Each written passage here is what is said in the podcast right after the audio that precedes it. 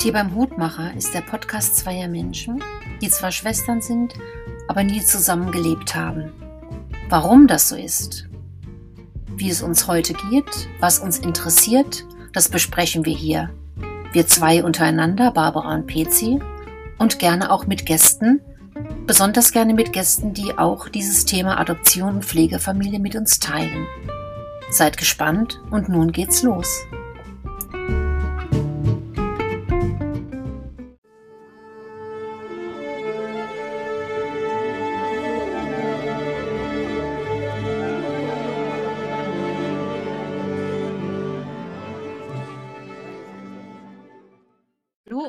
Herzlich willkommen zum Tee beim Hutmacher mit Barbara und der bezaubernden PC. Und heute Abend noch mit noch dabei mit. die Katharina. Guten Abend, Katharina. Hallo, ihr zwei. Hallo. So, wir haben jetzt eine ganz lange Podcast-Folge gemacht, weil wir es äh, irgendwie nicht gebacken bekommen haben oder einer in Urlaub war oder jemand kränklich. Und heute haben, haben wir es endlich geschafft. Und ähm, Ihr wundert euch jetzt vielleicht, warum wir heute zu dritt sind. Und zwar ist die Katharina heute bei uns. Die habe ich zufällig vor ein paar Wochen bei Instagram entdeckt auf einer Seite, auf der für ihr Bilderbuch äh, geworben wurde. Und ähm, da ich ja in einer großen Kita arbeite, bin ich immer ganz glücklich, wenn es äh, interessante neue Kinderbücher gibt. Und in Katharinas Buch geht es um das Thema Adoption. Und ähm, zu diesem Thema gibt es ganz, ganz wenig Bücher. Und das hat mich sehr neugierig gemacht, hm, was einen Menschen wohl bewegt, dass er so ein Buch macht. Und deswegen habe ich sie. Und sie hat spontan gesagt, sie macht heute Abend mit. Und darüber freuen wir uns total. Und sind jetzt total gespannt, äh, was die Katharina uns erzählen wird, wie sie auf die Idee kam, dieses Buch zu machen. Ja, ja, ich freue mich auch total. Ich danke euch sehr für die Einladung. Ich finde es immer total spannend, sich auszutauschen, vor allem auch über mein absolutes Herzensthema Adoption, ähm, das für mich einfach so einen unglaublich essentiellen Teil in meinem Leben ähm, einnimmt. Und ja, soll ich gleich was zu meinem Kinderbuch sagen oder? Ja, wie du, wie du magst. Du kannst, also du bist da ganz frei. Fang an, wo du magst. Ja, also vielleicht zum Kinderbuch, ähm, weil du das jetzt auch so schön angesprochen hattest.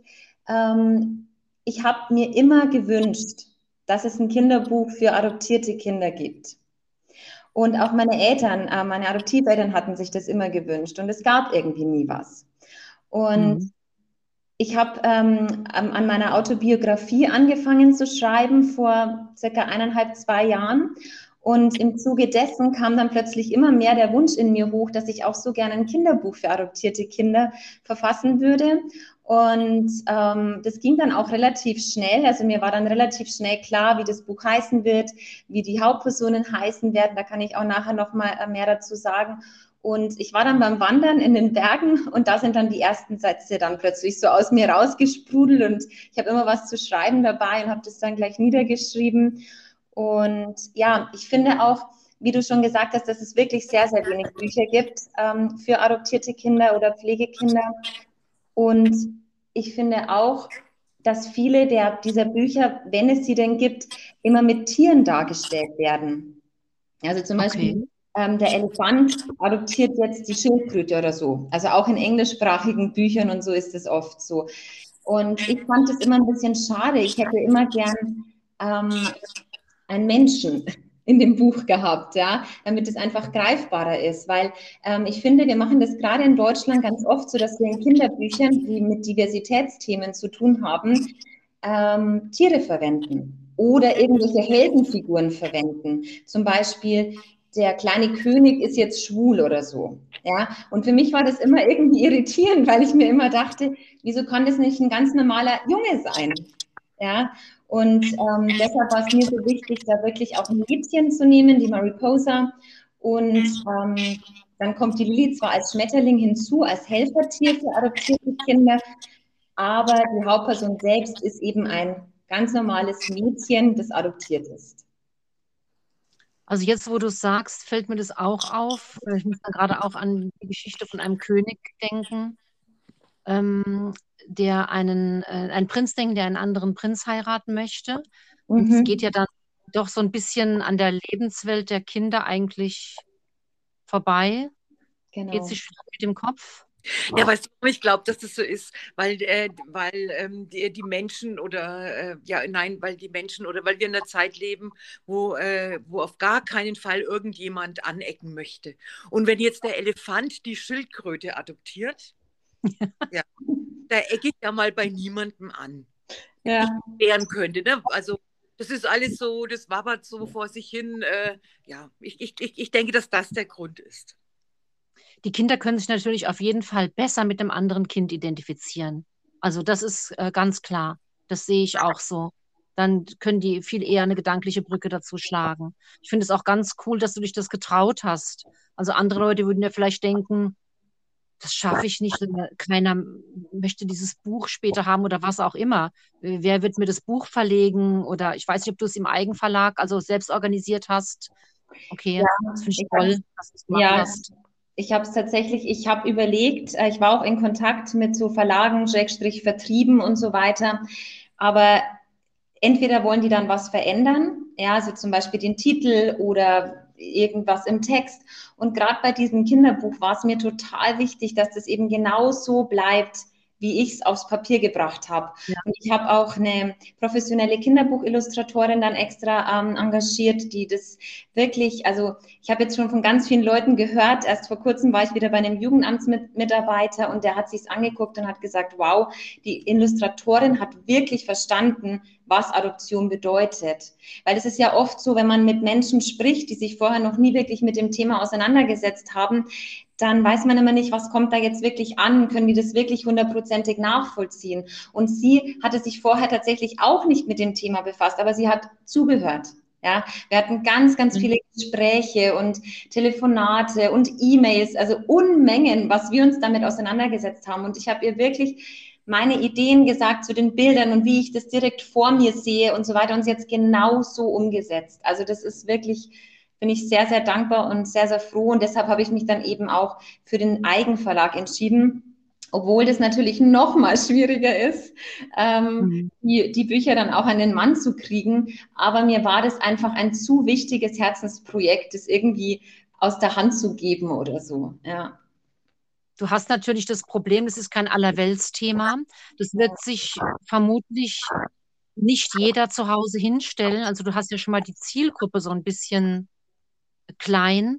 Aber es wäre ja schade, wenn man sagen würde, ja, deswegen mache ich das jetzt nicht. Ja, und ich ja. finde es auch gerade in der heutigen Zeit, wo es endlich anfängt, dass sich Familien ähm, auch in Kinderbüchern mit Diversitätsthemen befassen und mit Inklusionsthemen und so weiter, finde ich, ist es tatsächlich nicht nur ein Buch für Adoptierte oder Pflegekinder oder Menschen, die damit zu tun haben, sondern es ist für mich auch ein Aufklärungsbuch. Ja, es ist für mich ein Buch eigentlich auch für jeden, für die, für die ganze Gesellschaft. Aber ich gebe dir recht, ähm, dahin zu kommen, dass die Gesellschaft auch versteht, auch für mein Kind wäre dieses Buch interessant oder auch für mich, auch wenn ich im ersten Moment nichts mit der Thematik zu tun habe, das wird wahrscheinlich noch ein bisschen dauern. Ja, ja ich glaube, das, das dauert ja noch. Das ist ja auch ähnlich, äh, sorry PC, mit ja. Äh, Kindern mit Handicap. Ja. Ähm, wo es ja mittlerweile super Literatur gibt, aber ich denke, das ist tatsächlich noch so, das kaufen in erster Linie vielleicht Kitas und Eltern, die eben ein Kind mit äh, Handicap haben. Sorry, Petze, du wolltest was sagen. Naja, nein, nein, sprech immer bitte aus. Ich äh, wollte mich nur melden, dass ich vielleicht was sagen könnte. also, ich, wollte, ich wollte eigentlich nur sagen, ähm, weil, äh, weil, die, weil, du vorhin gesagt hast, ja, äh, das ist nicht nur ein Buch für, äh, für Leute, die sich mit dem Thema Adoption beschäftigen oder selbst adoptiert worden. Ich, ich kann mich erinnern, ich meine, äh, ich weiß nicht, du weißt ja, ob du es weißt, aber die Barbara wurde ja adoptiert und ich bin bei Pflegeeltern groß geworden. Mhm. Und ähm, in den 70er Jahren, da war es ja schon mal ein Unikum, dass deine Eltern überhaupt äh, geschieden waren oder nicht zusammengelebt haben. Und ich, ich, ich, ich weiß noch, äh, ich, ich bekam als Kind damals so viele dumme Fragen gestellt, dass ich mir, die erschienen mir als Kind damals schon so abstrakt. Und es, es mir passiert es heute noch, dass mich Leute allen Ernstes fragen, hast du noch Kontakt zu deiner Pflegefamilie? Mhm. Ich meine, was denken denn die, was die für mich sind? Ja, ja. Mhm. Spannend, ja. Also so, denke ich, du hast äh, bestimmt recht, wenn du sagst, eigentlich äh, ist es ein Buch für, was eigentlich jeder mal lesen sollte. Das sehe ich ganz genauso. Ja, das ist auch ein großes Thema ähm, allgemein meiner Arbeit, dass ich einfach das Thema auch enttabuisieren will, ja, weil ich finde einfach, gerade bei uns auch in Bayern, aber ich denke auch in den anderen Bundesländern, äh, was, was ich so mitbekommen habe über die Jahre, ist es ähnlich. Ähm, da gibt es einfach so viele Themen, da wird nicht drüber geredet, ja, da reden wir nicht drüber, das ist, wird einfach weggewischt und dann ist es ein Tabu und dann, und dazu gehört tatsächlich, finde ich, oftmals auch das Thema Adoption oder Pflege und das ist, und das würde ich gerne eben Schritt für Schritt mit dem, was mir zumindest zur Verfügung steht, ähm, versuchen zu verändern oder ein bisschen zu, ähm, zu beeinflussen, ja. Also mir fällt gerade ein, dass ähm, Menschen, die damit jetzt überhaupt nichts zu tun haben und nichts darüber wissen, die, also das hat mich jetzt eine Freundin drauf gebracht im Gespräch, dass ja viele Menschen denken, wenn jetzt jemand sehr klein in eine Familie gekommen ist, also ich bin mit vier Monaten in die Familie gekommen, bei dir weiß ich es nicht, dass Leute dann sagen, ja, das war ja noch ein Baby, das konnte ja noch nichts, das hat ja gar nichts quasi gemerkt, ja. Früher war es ja eher noch so, dann hat man ja sogar gedacht, Säuglinge empfinden keinen Schmerz und äh, haben ja sicherlich kein äh, Problem damit. Und das ist ja was, darüber gibt es gar kein, kein Wissen, was das denn bedeutet, wenn man so klein äh, wegkommt. Und dass man das ja sein ganzes Leben lang irgendwie mit sich ähm, rumschleppt. Also da wäre ja vermutlich eher so die Tendenz zu sagen, ja, das ist ja jetzt schon 50 Jahre her. Ja, irgendwann ist ja dann auch mal gut und also für mich ist es aber schon wie so eine Narbe, die ich mit mir rumtrage. Absolut. Also ich weiß nicht, ob du das Buch kennst von Nancy Newton Varia, die ursprüngliche Wunde, The Primal Wound, uh, Understanding the Adopted Child. Und das ist ähm, da geht es genau eben darum, die bringt es wirklich gut auf den Punkt. Die ist, äh, arbeitet schon seit Jahrzehnten selber als Psychologin mit den drei, äh, drei Seiten des Adoptionsdreiecks und hat auch selbst dann, nachdem sie schon ein leibliches Kind hatte, auch noch ein Kind adoptiert. Und die mhm. sagt in dem Buch wirklich dafür, dass ähm, sie direkt aus dem Krankenhaus zu uns kam und nie in Heimeinrichtungen oder Pflegefamilien untergebracht war, war sie doch äh, oder schien sie doch in einem sehr äh, großen Schmerz festzustecken, ja. Und genau das ist es. Und ich sehe das genauso wie du. Wir haben jahrzehntelang so getan, als würden ähm, Kleinkinder oder Säuglinge nichts, nichts spüren. Man hat ja früher sogar ähm, an Embryos oder an Säuglingen dann auch ohne Narkose ja. operiert. Also das ist ja der absolute Wahnsinn. Ähm, und auch diese ganze pränatale Beziehung, ja, was schon passiert und was ich ja schon mitbekomme, wenn ich noch im, im Mutterleib bin. Also das es wird einfach Zeit, dass dass das auch in der Gesellschaft und vor allem auch im Adoptions- und Pflegesystem ankommt, dass es eben sehr wohl da eine Wunde entsteht, wenn man von der Mutter, von der leiblichen Mutter getrennt wird, auch wenn man noch ein Baby ist und noch ganz klein ist, ja. Und ähm, das versuche ich auch in meiner Arbeit immer mit einfließen zu lassen, darüber auch aufzuklären, auch über Adoptionstrauma auch aufzuklären. Ist ja auch so ein böses Wort. und ähm, genau, und ich begleite ja äh, Adoptiveltern und leibliche Eltern tatsächlich auch und, ähm, und äh, erwachsene Adoptierte. Und ich habe da, es ist wirklich spannend, weil selbst die selbst die erwachsenen Adoptierten sich das oftmals gar nicht eingestehen können, ja, weil, weil die dann auch sagen, mir ging es ja immer gut, ich hatte ja alles, ich habe doch hier meine Eltern und ähm, auch selber noch so in sich selber da irgendwie gefangen sind ähm, und deswegen ist es so wichtig, dass wir da einfach drüber sprechen und dass wir das auch in der Gesellschaft immer mehr ankommen lassen, finde ich. Ähm, ich weiß nicht, ob ihr den Begriff kennt mit diesem Coming out of the fog, ja, wenn die, wenn die ähm, Adoptierten oft so lange im Nebel sozusagen sind ähm, und sich halt und dann kommen irgendwelche äh, Situationen im Leben, wie zum Beispiel die Geburt des eigenen Kindes oder sonstiges, und plötzlich merkt man, irgendwie ähm, war das doch immer ein Thema und ich habe es vielleicht doch einfach weggeschoben oder versucht, mir schön zu reden oder wie auch immer. Und die Wunde ist aber trotzdem da. Also mir ging das nicht so. Für mich war das schon immer, mir war das immer schon bewusst, also nicht so bewusst wie heute, das auf jeden Fall nicht, aber schon immer, also das habe ich schon als Kind empfunden. Ich glaube, es ist dann auch egal, das PC, das wirst du bestätigen können, ob ich jetzt in einer Adoptivfamilie bin, aber Pflegefamilie finde ich noch schlimmer eigentlich. Das Gefühl, nicht dazu zu gehören. Und auch wenn ich es vielleicht als Kind gar nicht benennen konnte, aber das Gefühl begleitet mich schon ganz lange. Und äh, Katharina, was ich jetzt mal fragen wollte, wann bist du denn in deiner Adoptivfamilie? Also ich bin tatsächlich mit sechs Tagen zu meiner Adoptivfamilie gekommen. Die haben mich da im Krankenhaus abgeholt. Es war alles inkognito. Es war eine inkognito, eine geschlossene Adoption. Die durften da ihren Namen nicht sagen und es lief alles ganz heimlich ab ähm, und haben mich da dann quasi mitgenommen, sozusagen. Und ähm, bei mir ist allerdings vorher auch schon ganz viel passiert, also auch bei der Geburt. Ähm, bei meiner leiblichen Mama, die wirklich auch zuvor überhaupt nichts unterschrieben hatte und wo eben auch ganz, ganz viel über ganz vieles in der Familie nicht gesprochen wurde und sie eigentlich bis zur Geburt nicht damit gerechnet hatte, dass sie mich jetzt da wirklich zur Adoption freigibt sozusagen oder dass sie mich nicht sehen darf oder dass sie mich nicht halten darf. Es war ein ganz, ganz großes Trauma auch für sie. Und ich bin eben da direkt nach der Geburt weggetragen worden sozusagen und ähm, lag da dann halt. Und sie lag woanders. Und ähm, genau, und sechs Tage später kamen dann meine Eltern und haben mich mitgenommen. Ich, ich habe mal eine Frage, was, äh, was ist denn jetzt konkret eine geschlossene Geburt? Das habe ich noch nie gehört. Äh, Geburt, Entschuldigung, Adoption. Ja, es gibt ja, ähm, es Daten geheim gehalten sind. Ne? Genau, es gibt offene Adoptionen mittlerweile, halboffene Adoptionen und geschlossene Adoptionen. Und diese geschlossenen Adoptionen nennen sich eben auch Inkognito-Adoptionen. Und es sind tatsächlich auch immer noch die, die am häufigsten tatsächlich in Deutschland stattfinden ähm, bei Fremdadoptionen. Also wenn es jetzt keine Stiefkindadoption oder so, sowas ist, ja. Ähm, und das bedeutet eben, das soll zum Schutz der Adoptivfamilie sein, dass die Daten eben nicht herausgegeben werden dürfen und dass die leiblichen Eltern quasi nicht erfahren dürfen, wo das Kind jetzt letzten Endes ähm, hingekommen ist oder in welcher Familie es jetzt letzten Endes lebt. Kann ich mir aber als abgebende Mutter, sage ich jetzt einfach mal so, nicht mhm. aussuchen, äh, welche, Adoptions, welche Adoptionsform ich da wähle?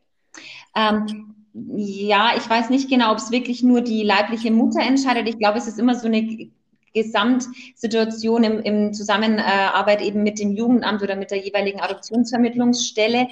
Ähm, aber viele haben da ja auch wirklich eine unglaubliche Scham und sehr, sehr viel Schuldgefühle, mit denen sie ja auch zu kämpfen haben, wenn sie sich für diesen Weg entscheiden. Und ähm, deshalb ist es ihnen vielleicht manchmal oder früher vor allem auch, als es ja noch tabuisierter war, das Thema, ähm, war es ihnen dann vielleicht auch oftmals lieber, ähm, diesen Weg erstmal zu gehen, ja, um sich selber ja auch vielleicht ein Stück weit zu schützen vor, vor irgendwelchen Vorur äh, Vorurteilen oder Vorwürfen oder wie auch immer, ja.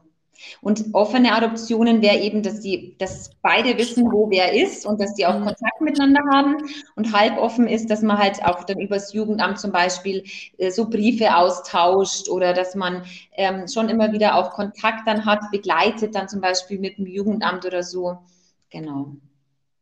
Hattest du dann Geschwister oder wie, wie hast du dann so gelebt? Also also ja, ich, ähm, ich habe eineinhalb Jahre später, dann ähm, kam mein Bruder zu uns, der auch adoptiert ist. Und ähm, es war für mich sehr schön, tatsächlich auch äh, mit einem Geschwisterkind aufzuwachsen, nicht allein zu sein.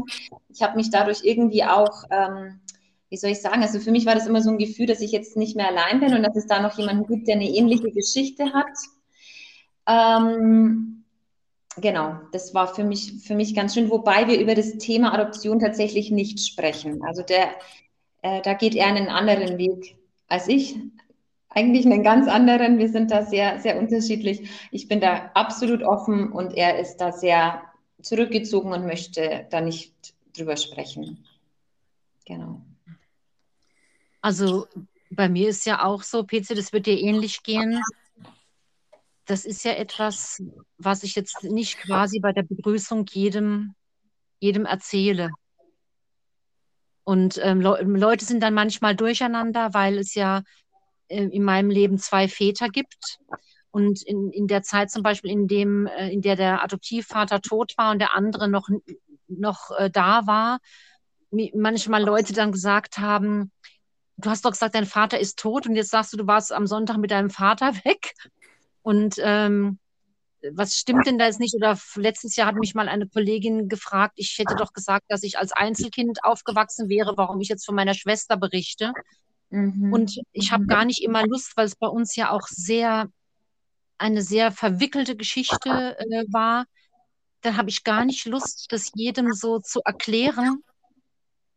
Und äh, wenn ich jetzt zum Beispiel gefragt werde, habe ich Geschwister? Und mhm. dann muss ich immer, ich kann mir die Zahl auch gar nicht merken. das fällt schlimm an. Also Pezi und ich, wir haben ja sehr viele Halbgeschwister noch. Mhm. Und ähm, wenn ich jetzt dann in, sagen würde, ja, jetzt habe ich noch die vier Halbbrüder und da noch eine Halbschwester und da noch mal jüngeren äh, Halbbruder, dass ich äh, gar nicht Lust habe, da überhaupt drüber zu sprechen. Mhm. Und äh, das dann meistens nur Leuten erzähle, die ich dann äh, näher kenne. Mhm. Und andererseits soll es ja aber auch irgendwie kein, kein Geheimnis sein. Und ich merke aber auch immer, wenn ich es dann erzählt habe, ähm, dass die Leute immer sehr, also entsetzt sind oder sehr, sehr ähm, verwundert. Mhm. Ja, Geschichte, ja. Also als ich jünger war, war das auch so. Ich habe das so ein bisschen als mein kleines Geheimnis mit mir rumgetragen, als ich noch ein Kind war auch. Aber bei mir war es tatsächlich erstaunlicherweise so, ich war nie in diesem Nebel. Ich wollte als Kind schon immer alles wissen. Ich habe ständig meinen Eltern Fragen gestellt dazu. Ich hatte auch immer äh, eine Zeit lang sehr starke Angst, dass, dass ich wieder abgeholt werde, dass ich hier nicht sicher bin. Mhm. Das verarbeite ich auch in dem Kinderbuch, kommt es auch mit vor. Und ähm, ich bin in einem sehr kleinen Dorf aufgewachsen mit 150 Einwohnern. Und es wusste natürlich auch jeder, ähm, mhm. dass wir adoptiert sind. Und ähm, also mich hat es von Anfang an immer beschäftigt und ich wollte das immer alles wissen. Und ich bin deswegen dann auch schon ganz, ganz früh, habe ich angefangen, mich mit meiner Herkunftssuche zu beschäftigen. Also ich glaube, ich hatte mit zwölf oder dreizehn das erste Telefonat mit der Adoptionsstelle damals und ähm, habe dann auch erfahren, dass mein leiblicher Vater eben Amerikaner ist und ähm, dass meine leibliche Mutter auch schon ganz lange in Amerika lebt und ich dann noch Geschwister habe und so weiter. Und ich habe dann nie aufgehört. Also ich beschäftige mich jetzt wirklich seit über 25 Jahren total intensiv auch wirklich damit. Und dann ist es natürlich auch nicht mehr so, dass ich das so offiziell für mich behalte. Ja, also es ist jetzt auch nicht das Erste, was ich zu jemandem sage, den ich neu kennenlerne, um Gottes Willen, hallo, ich bin Katharina und ich bin adoptiert oder so. Aber ähm, aber es ist doch was, ähm, vor allen Dingen, seit ich es natürlich auch beruflich mache und so, ähm, und jetzt auch mit dem Buch, dass es auf jeden Fall was ist, was eigentlich dann auch immer und immer wieder und, und ständig Thema ist. Und ähm, ja. Weißt du, was ich jetzt, äh, was mich jetzt gerade so richtig, äh, ich, ich sage jetzt einfach mal getriggert, aber es ist eigentlich nicht so. Als du gesagt hast, und dann hatte ich immer Angst, dass, dass ich da wieder weg muss. Mhm. Das kenne ich total. Ich weiß nicht, Barbara, du auch? Äh, das kenne ich erst, äh, nachdem mir mal gesagt wurde, dass ich vielleicht wieder weg muss. Ja, mhm. vorher nicht, nein. Mhm. Das wurde mir, ja, wie, wie kam das bei dir, dass du da, also die Angst, dass du dort wieder, dass du dort wieder weg musst? Das also. Bei mir? Mhm, ja. Ähm, ich weiß es gar nicht. Ich hatte das immer so im Gefühl. Also meine Eltern, die hatten uns das von Anfang an auch gesagt, dass wir adoptiert sind. Ich kann mich an das Gespräch auch nicht erinnern. Wir müssen, müssen da wirklich noch sehr, sehr klein gewesen sein. Und ich hatte immer, also ich kann es wirklich nur mit, mit einem Gefühl beschreiben, weil ich war ja viel zu klein, um das wirklich zu verstehen. Ja? Aber ich hatte immer das Gefühl, da ist noch jemand und ich hatte immer das Gefühl, ich, ja, ich hatte immer so das Gefühl, ich bin hier vielleicht nicht hundertprozentig sicher und irgendwas stimmt nicht und irgendwas passt nicht und, ähm, und, und zwar nicht, weil meine Eltern nicht liebevoll waren oder so, im Gegenteil. Aber einfach, ich weiß, ich bin immer zur Mama vorgetapst und habe gesagt, was ist, wenn die Frau kommt und mich jetzt holt? Wahnsinn. Und meine Mama hat immer gesagt, die holt dich nicht, die weiß ja nicht, wo du bist. Wahnsinn, aber Wahnsinn, ne? Und ich ja. habe dann gesagt, aber wieso weiß sie nicht, wo ich bin? Also mhm das war, glaube ich, echt einfach auch die Verwirrung eines Kindes, das jetzt weiß, dass es adoptiert ist, aber nicht versteht, was es eigentlich bedeutet. Mhm. Ja, und Stimmt. ja. Und das ist, ähm, ja, es ist schwierig, ja. Aber also, ja, das ist ja auch so ein Angstgefühl. Also das ja. ist ja. Wie so ein Damoklesschwert, das da die ganze Zeit ja. über dir so ja. ja. hin und her schwebt. Ich kann mich erinnern, bei, bei, also bei mir war es im Speziellen so, wenn unser Vater ähm, gemerkt hat, dass es mir bei uns, also bei meiner Pflegefamilie zu gut geht oder zu gut gefällt, dann hat er mir immer so in Aussicht gestellt, dass er mich ja jederzeit von dort fortholen kann. Ich muss sagen, ich bin mit zehn Jahren in diese Pflegefamilie gekommen. Ähm, und, und, und was meine Angst eigentlich war, ich, äh, dass, ich, ähm, dass ich immer so seinen Launen unterlegen war. Und deswegen, ich kenne dieses Gefühl so gut, weil ich, äh, weil ich ähm, oft gedacht habe, oh Gott, äh, ich muss immer irgendwie schauen, dass ich äh, dem nicht zu sehr zeige, dass es mir dort eigentlich gut gefällt. Wow. Ja, also das, das war nochmal eine ganz andere. Ähm also immer praktisch jemanden immer so in, in, in, so, in, so, in so einer Angst halten, Mhm. Ähm, weil, weil das, hat, das hat er oft getan. Also, dass er einfach gesagt hat, ähm, ja, äh, du kannst ja auch jederzeit zu mir ziehen und, es ist, und du, du musst ja nicht dort bleiben oder ähm, also und die Vorstellung, zu ihm zu ziehen, ja, um mhm. Gottes Willen. Also das wäre gar nicht gegangen. Wo warst du denn dann die, die zehn Jahre zuvor? In anderen Pflegefamilien? Nein, nein, nein. Also nachdem die Barbara zur Adoption äh, ähm, äh, freigegeben wurde, ähm, hat, hat unser Vater, also der Barbara und mein Vater, nochmal geheiratet. Und dann habe ich äh, praktisch mit meiner Stiefmutter und da war noch ein Junge mit dabei, äh, da haben wir gelebt. Und, ähm, und dann äh, hat mein Vater sich von dieser Frau wieder getrennt und ähm, hat dann für mich eine Pflegefamilie gesucht.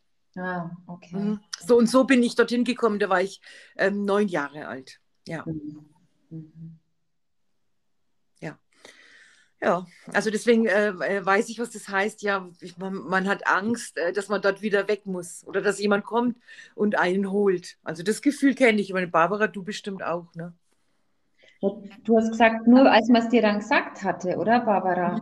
Wie meinst Nein, ich habe ich habe mal, also ich glaube, da war ich so ungefähr zwölf, eine sehr schlechte Phase mit meiner Adoptivmutter gehabt. Mhm. Und ähm, in der Zeit, äh, da ging es ihr sehr schlecht. Also deswegen eben. Und äh, dann hatten meine Eltern überlegt, um die Situation irgendwie wieder zu entschärfen, zeitlang ich weiß gar nicht mehr, welches Wort damals benutzt wurde, ob sie mich mal eine Zeit lang wieder ins, Heim, ich war ja nie im Heim, ob sie mich mal eine Zeit lang ins Heim geben. Ja. Und ähm, ich weiß, das fand ich ganz schlimm. Ich habe aber diesen ähm, Gedanken später nicht so hochkommen lassen, dass das ein Angstgedanke wurde. Das mhm. habe ich überhaupt gar nicht zugelassen.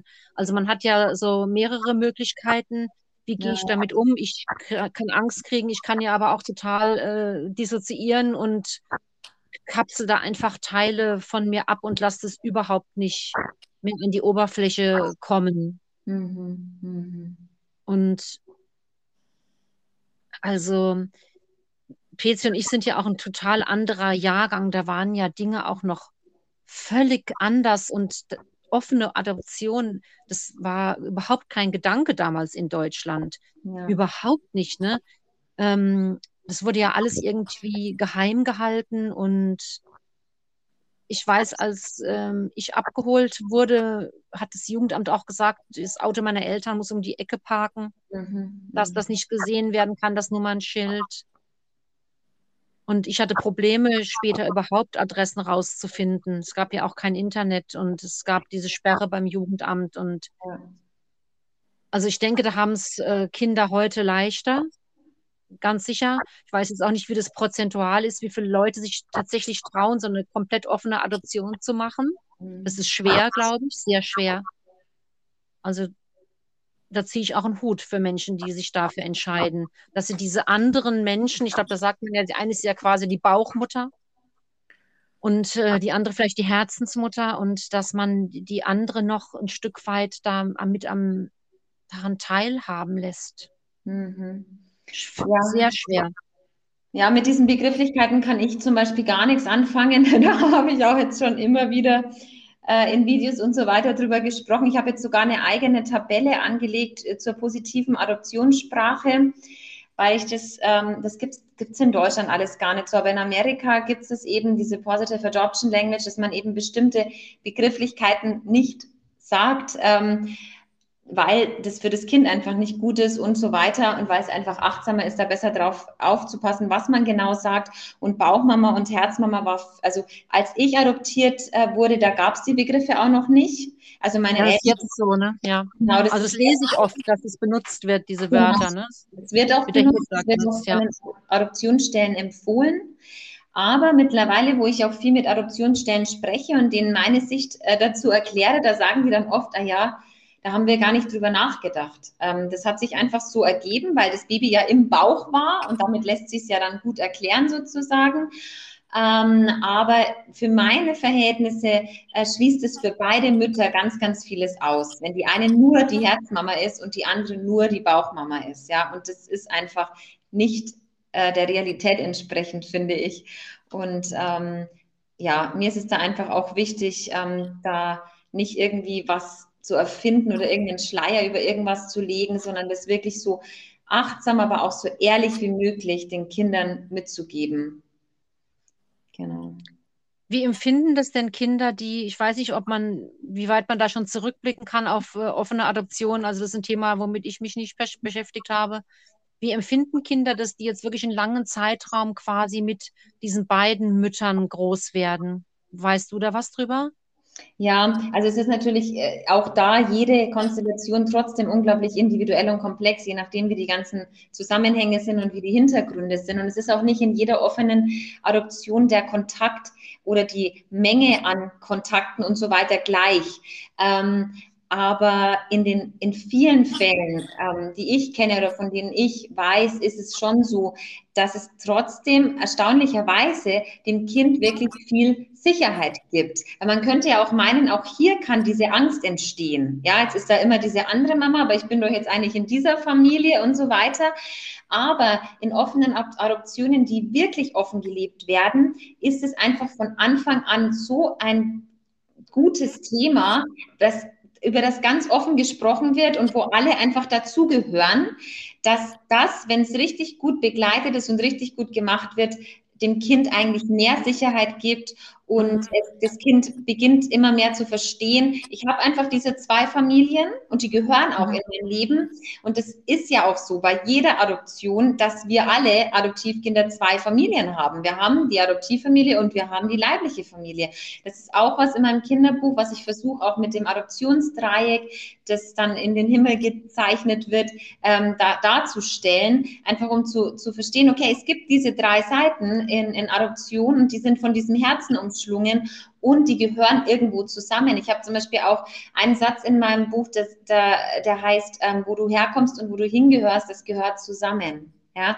Und das heißt noch nicht, dass ich unbedingt, wenn ich jetzt nicht in einer offenen Adoption groß werde, sondern in einer halboffenen oder in einer geschlossenen, dass ich unbedingt meine leiblichen Eltern finden muss oder finden werde oder dass ich für immer super mit meinen Adoptiveltern klarkomme und dass das immer alles ganz, ganz toll laufen wird. Aber Fakt ist es ja trotzdem. Fakt ist, wir haben zwei Familien. Und ja. das ist was, was in offenen Adoptionen äh, besser greifbar gemacht werden kann. Dadurch, dass ja, voll, auch, ja.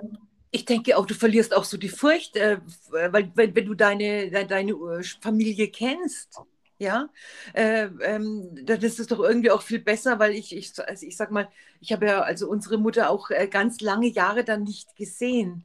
Also mhm. nachdem sie dann äh, weg war. Und ähm, da spinnst du dir als Kind äh, ganz viele Sachen so zusammen. Ja. Also so finde ich es besser, du weißt, okay, das ist meine andere Familie. Hast ein Bild von denen, hast schon mal mit, mit ihnen gesprochen und ich denke schon, dass es so ist, wie du vorhin gesagt hast, es gibt auch viel Sicherheit. Ne?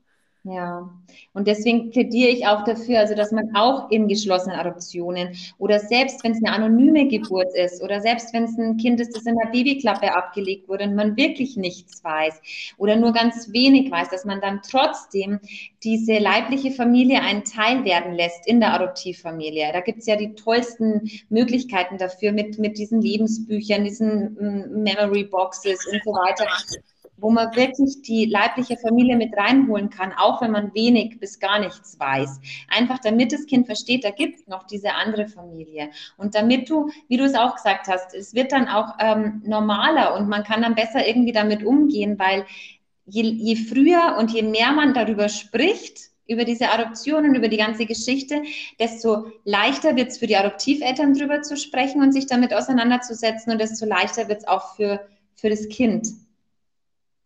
Ich das weiß, ja dass wir, Entschuldigung, jetzt du zuerst. Nein, zuerst. Das war ja früher bei uns eher so, dass über diese ähm, Personen gar nicht gesprochen werden durfte. Mhm. Das war ein regelrechtes, ein unausgesprochenes Verbot oder manchmal auch ausgesprochen. Ja. Und ja. Ähm, das war ja verwerflich überhaupt, dass die Menschen sich für den Weg der Adoption entschieden haben. Ja. Damit waren die ja unten durch. Ja. Und auch schlechte Menschen. Mhm. Und ähm, überhaupt niemand ähm, den man hätte, also wo meine Adoptiveltern schon gar nicht verstanden haben, warum um Himmels willen möchte ich so schlechte Menschen kennenlernen, wo sie doch die Menschen sind, die alles gemacht haben. Mhm. Und das macht es dann natürlich schwierig. Sehr schwer. Also entweder äh, suchst du dann heimlich ne, und lässt dann deine Adoptiveltern gar nicht mehr teilhaben oder nur noch äh, teilweise. Und ähm, wenn man mehrere Jahre quasi so ein Bild auch vermittelt bekommt, dass dieser andere ein in Anführungszeichen schlechter Mensch ist, ja, mhm. da, also mit welchem Gefühl lässt man da auch ein Kind groß werden? Ja. Und äh, bei meinem äh, Großvater war es sogar so, der war der Adoption äh, gegenüber gar nicht, dieser Idee gar nicht gut eingestellt. Mhm. Der hat damals gesagt, vielleicht hat das Kind ja schlechte Erbanlagen. Ja, ja, klar. Okay. Ja, ja. Und, ja. Ah, ja. also da kann man schon, ja. Ich, habe mal eine Frage. Ich, ich habe vergessen, äh, als wir uns damals getroffen haben, ja, wie, wie, wie, hast du das eigentlich deinen Adoptiveltern ähm, erklärt, dass, also dass du jetzt praktisch äh, unsere Mutter getroffen hast? Willst du das sagen? Oder, also, oder ich, ich kann mich nicht mehr daran erinnern, wie das damals war. Also, ich habe das anfangs ja nur meiner Mutter erzählt. Mhm und meinem Vater überhaupt nicht, weil den das auch richtig emotional getroffen hat. Der, ich glaube, weil die so den Gedanken vielleicht hatten, wir verlieren da auch was. Mhm. Ja. Und ich habe es, sie konnten verstehen, dass ich meine Schwester kennenlernen möchte. Und dass dann quasi auch noch die Mutter zufällig an dem Tag da war, war also wie ein, naja, ist Oder eben auch da. Also das mit der Schwester, okay, das, dafür war großes Verständnis da. Mhm. Ich kann mich noch erinnern, als ich zum ersten Mal ähm, zu euch nach Hause gefahren bin, zu deinen, also zu deinen Adoptiveltern, da habe ich vor eurem Haus geparkt, ja, und dann ist das, äh, dann haben die so ein bisschen hinter der Gardine hervorgelugt, ne, und ich saß noch in meinem Auto, weil ich immer noch gedacht habe, ich steige jetzt da nicht aus. Was soll ich denn wieder hier machen? Und was tue ich denn überhaupt jetzt schon wieder? Ja, aber, ähm, aber dann habe ich mich gefreut, sie kennenzulernen. Weil es für mich auch interessant war zu sehen, ähm, was sind das für Leute, wo du aufgewachsen bist, wie bist du überhaupt aufgewachsen, weil das ist ja äh, eine Sache, die uns, äh, die mir immer fehlt. Ne? Mhm. Ja. ja, es fehlt dann immer was, ja. Ja, das ist total wichtig, das finde ich auch. Und das ist, ähm, also meine, weil du das jetzt gesagt hast mit dem, die haben dann Angst gehabt, dass man ihnen wieder was nimmt oder dass ihnen da irgendwie was genommen wird. Das war bei meinen Eltern schon auch so, ja, obwohl die uns von Anfang an von der Adoption erzählt haben und es grundsätzlich jetzt nicht irgendwie ein böses Thema war. Und die haben auch nie was Schlechtes über meine leibliche Familie gesagt. Aber als ich dann eben nicht aufgehört habe und ständig nur noch über die Adoption gesprochen habe und dann mit zwölf gesagt habe, ich will die jetzt finden und ich will die jetzt, ähm, da war das schon so, dass die wirklich richtige Angst hatten, fast schon Panik, ja, dass ich, dass irgendwas passieren könnte und ich doch wieder weg äh, komme, obwohl es eigentlich rechtlich gar nicht möglich ist. Aber die Angst steckt trotzdem in einem drin. Und ich weiß auch, dass sie dann ganz am Anfang, ich glaube, da war ich so 14, da bin ich zum ersten Mal nach Nürnberg gefahren, um zu dem Elternhaus meiner leiblichen Mutter zu fahren. Und ähm, habe da dann auch den, meinen leiblichen Großvater getroffen, der mich äh, aber nicht kannte und ich durfte mich auch nicht vorstellen. Der hat mich da verjagt und mit der Polizei gedroht. Das also war auch ein sehr traumatisierendes Erlebnis. Und ähm, jedenfalls hat sich dann auch herausgestellt, dass meine Eltern eigentlich noch viel mehr Informationen gehabt hätten, ähm, die sie mir dann aber auch teilweise wieder nicht gegeben haben. Erst als ich dann weiter nachgeforscht habe und das war aber aus, wirklich auch, wie du sagst, aus dieser reinen Angst raus, ja, oh Gott, was passiert denn jetzt, wenn die wirklich was findet oder wenn, wenn da plötzlich ein Kontakt äh, äh, stattfinden würde oder so. Ja. Und das ist aber auch das Problem, weil das alles so tabuisiert ist und so schambehaftet ist und so schuldbehaftet ist. Deshalb ähm, ist diese Angst auch so groß. Ja, ja. Ja? Weil wenn das einfach offen auf dem Tisch liegt und es ist so und da gibt es nichts Böses und da gibt es nichts Schlechtes, mhm. dann, dann habe ich auch nicht so viel Angst, finde ich. Ja, also. vor allem, was weißt du, weil du vorhin gesagt hast, das wäre ja rechtlich gar nicht möglich gewesen. Was nützt es deinen Adoptiveltern, wenn du nicht bei ihnen bleiben willst, recht hin oder her, ne? Ja, das ist das also, andere. Ne, also die Angst kann ich schon verstehen, dass, dass, dass das Kind, das du liebst, jetzt auf einmal äh, seine eigene Mutter sieht. Ich kann mich erinnern, als meine, also oder als äh, unsere Mutter, ich sage jetzt also Barbara und meine Mutter, ja, mhm. die hat sich dann ja nach x Jahren wieder gemeldet ähm, bei mir erstmal. Da war ich 14. Ähm, mhm. das haben wir auch im letzten Podcast erzählt. Und ich kann mich erinnern, dass mein, also dass unser Vater damals in totale Rage verfallen ist dass sie sich meldet. Er hat dann zu mir gesagt, ja, du kannst jetzt dann dorthin und kannst die zwei Wochen besuchen, damit du siehst, wie sch schlecht die ist. Ich sage es jetzt mal noch nett ausgedrückt, ja. Aber, aber damals war mir nicht klar, dass es eigentlich äh, ganz viel Angst bei ihm ist. Angst, dass ich vielleicht sie toller finde als ihn. Mhm. Also meine Mama hat es mal ganz deutlich gesagt, weil als ich dann zum ersten Mal Kontakt mit meiner leiblichen Mutter hatte, war ich schon 29. Mhm und hatte ich selber schon meine Tochter und so weiter und stand ganz allein in meinem Leben. Und als die sich dann gemeldet hatte bei mir, habe ich das als allererstes meine Mama angerufen und habe gesagt, du glaubst nicht, wer sich gerade bei mir gemeldet hat. Und dann hat die Mama zu mir gesagt, ähm, das ist doch super, das hast du dir doch immer gewünscht und wir können ja jetzt nichts mehr verlieren. Oh. Und sie ja nicht nur mir, also im Endeffekt Mut zugesprochen, ja, mach das, du wolltest das immer, sondern sie hat eigentlich auch sich selber so, mhm. jetzt ist die Katharina erwachsen, ja. jetzt muss sie nicht mehr verlieren, jetzt ist es okay. Mhm. Ja, und das fand ich damals total spannend. Ja, mhm. also, und das Treffen meiner beiden Mütter, ähm, dann, ich glaube, ein Jahr später oder so, ähm, das war wirklich eines der berührendsten Momente meines, meines Lebens. Also das war, das war Wahnsinn. Weil, ähm, ja, weil das sind zwei Menschen, ja, und da ist keiner ein böser Mensch oder ein, keine Ahnung, ja, und ähm, einfach die beiden dann da stehen zu haben und mit all ihren Lebensgeschichten, mit all ihren Herausforderungen, mit all ihren Schicksalsschlägen, die sie beide auf die eine oder andere Art hatten, sie dann da stehen zu sehen in meiner Küche und sich gegenseitig beieinander zu bedanken. Mhm. Ähm, oh, schön. Sehr, das war sehr, sehr kraftvoll, muss ich sagen. Und sehr heilend auch. Also der ganze Weg, diese ganzen Jahre ähm, waren vor allem auch heilsam. Für mich, aber auch für den Rest dieser beiden Familien. Das muss ich, muss ich wirklich sagen. Hat sich denn dann zwischen deinen Müttern sowas wie, äh, wie eine, irgendwie was entwickelt?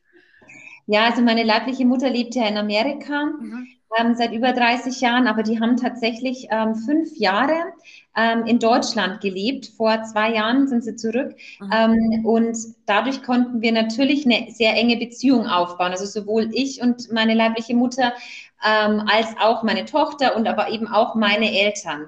Und wir haben uns dann regelmäßig auch alle zusammengetroffen und, ähm, und das ist sehr, sehr schön. Und die war jetzt wieder zu Besuch im September, Oktober letztes Jahr. Und da hatte ich meine Book Release Party. Da kam das Kinderbuch dann raus und da waren sie dann wirklich alle da. Also meine leibliche Mama, meine Mama, mein Papa und meine engsten Freunde und so weiter. Und das war, das fand ich auch so wunderschön, weil, ähm, ja, weil im Endeffekt gehört das alles zusammen und ohne diese Geschichte wäre auch dieses Kinderbuch nie entstanden. Und deshalb ähm, fand ich das sehr, sehr schön, ja. Ja, das hört sich total toll an. Ja, finde ich auch.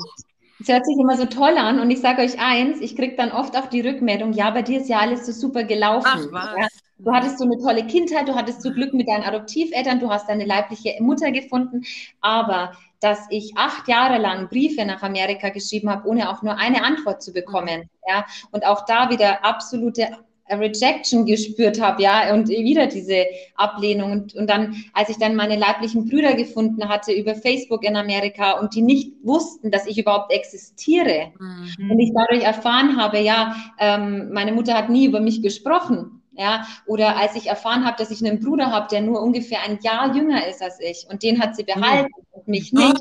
Das sind also das ist das, was man immer nicht sieht, wenn man ja. jetzt so die, die heile Geschichte hört davon, die ich teile, ja. Und deswegen finde ich das eben so spannend, weil ich kenne wirklich beide Seiten. Mhm. Ich kenne die tolle heilende Seite, die passieren kann, wenn alle offen sind und sich dahin begeben auf diesem Weg. Und ich kenne aber auch die Seite der Ablehnung. Ich kenne die Seite, äh, in der es schwierig ist. Es ist nach wie vor auch unglaublich schwierig in der Familie meiner leiblichen Mama hier in Deutschland, die überhaupt nicht wissen, wie sie mit dem allen umgehen sollen. Ähm, und auch mit meinem leiblichen Vater, der vor mir schon eine Tochter hatte und ähm, die mit mir überhaupt nichts zu tun haben will, obwohl sie meine Schwester ist, einfach nur weil sie mit ihm nichts zu tun haben will. Ähm, also da stecken ja so viele, mhm. ich meine, ihr wisst es, ihr wisst ja. es ja, was da alles dahinter steckt in so Adoptionsgeschichten oder Pflegegeschichten. Also weißt du, was ich, ich denke, und ich, ich glaube, Barbara, da wirst du bestimmt das selbst nicht fällt es halt äh, oftmals schwer, das auch äh, nach, äh, nachvollziehen zu können. Ja. Wenn ich dir jetzt so zuhöre, du hast ja dann äh, schon einige Geschwister, ne? Ja, ich habe zwei äh, Brüder in Amerika mhm. und eben hier meinen Adoptivbruder, mit dem ich aufgewachsen bin. Und dann habe ich jetzt eben noch die eine Schwester, die Tochter von meinem leiblichen Vater. Und wer weiß, wie viel es da noch gibt. Mhm. Also Ohne bisher, können wir dich bisher schaffen die Barbara und ich, wir schaffen dich noch. Hm, Glaube ich. Unsere, unsere Mutter lebt ja auch in Amerika. Ah, ja. sehr spannend. Ja. Ein Bruder lebt auch in Amerika. Okay. Ein zwei, zwei, zwei, Barbara, zwei. Okay. Ja. ja. Einer ist schon gestorben, aber die, mhm. und und äh, einer ist schon gestorben und, und aber ja, also ich habe mal einen Bruder kennengelernt. Barbara, du nur mal telefoniert, ne? Ja. Ja. Mhm. Und wie lange kennt ihr euch jetzt schon? Wie lange ist es das her, dass ihr euch dann zum ersten Mal getroffen habt? Ähm, wir haben uns zum ersten Mal getroffen 1995. Ah, okay. Mhm. Wow. Das sind es auch schon viele Jahre, ne? Ja. ja. Ja, ja was ist schon verrückt. Wie war das denn bei euch? War, hattet ihr so das Gefühl, oder wie ist es jetzt, wo ihr euch auch schon so lange kennt? Ist es so, dass ihr so Gemeinsamkeiten habt, auch obwohl ihr nicht zusammen aufgewachsen seid und so? Unbedingt. Ja. Ja? Also heute hat die Barbara geschrieben, ne? Da kam es zum Vorfall bei der Bank und dann hat die Barbara irgendwie so geschrieben, nee, also das hat sie dann so mit dem durchgesetzt, gell? Und da habe ich, da wusste ich genau, wie dieses Gespräch gelaufen ist und dass der eigentlich gar keine Chance hatte, das nicht zu tun. Und ich kenne das, ne? Also ich, also ich, ich finde, obwohl wir nicht miteinander gelebt haben als ähm, Kinder, gibt es äh, ganz viele Sachen, wo ich einfach denke, oh, das ist ja Wahnsinn, ähm, ja, wie wir uns äh, dennoch ähneln. Wir können beide sehr rigoros sein. Ja. Ja. Also habt ihr auch diese Verbundenheit, hattet ihr da sofort so dieses Gefühl, ähm, ihr würdet euch ja eigentlich schon kennen oder ihr, ihr habt da irgendwie, ihr seid da verbunden miteinander? Wir sind, wir sind sprachlich gleich auf einem Thema eingestiegen. Also wir haben uns, als wir uns das erste Mal gesehen haben, nicht mit Smalltalk mhm. ähm, abgegeben. Wir sind da sehr intensiv in ein Gespräch gegangen, direkt am mhm. gleichen Abend haben wir zusammen ähm, vor Pezis Haus auf einer Bank gesessen und äh, sind da eigentlich auch so direkt ins Einge, ans Eingemachte gegangen. Mhm. Ähm, aber ich muss sagen, damals war ich noch in einem ganz, ganz anderen Zustand. Ich habe da manche Gefühle gar nicht, das habe ich gar nicht durchgelassen. Das mhm. wäre mir, also weder beim Treffen mit, mit meiner Mutter noch, dass ich die Pezi kennengelernt habe, das wäre mir emotional so viel gewesen, ich habe das einfach gar nicht zugelassen. Mhm. Mhm. Also viel nicht. Und das, ist mir eh lange so gegangen, dass ich Dinge da einfach gar nicht durchgelassen habe. Ja, das zeigt ja auch, wie tief das eigentlich dann auch in dir steckt, gell? dieser Mhm. Schmerz, diese ganzen Themen.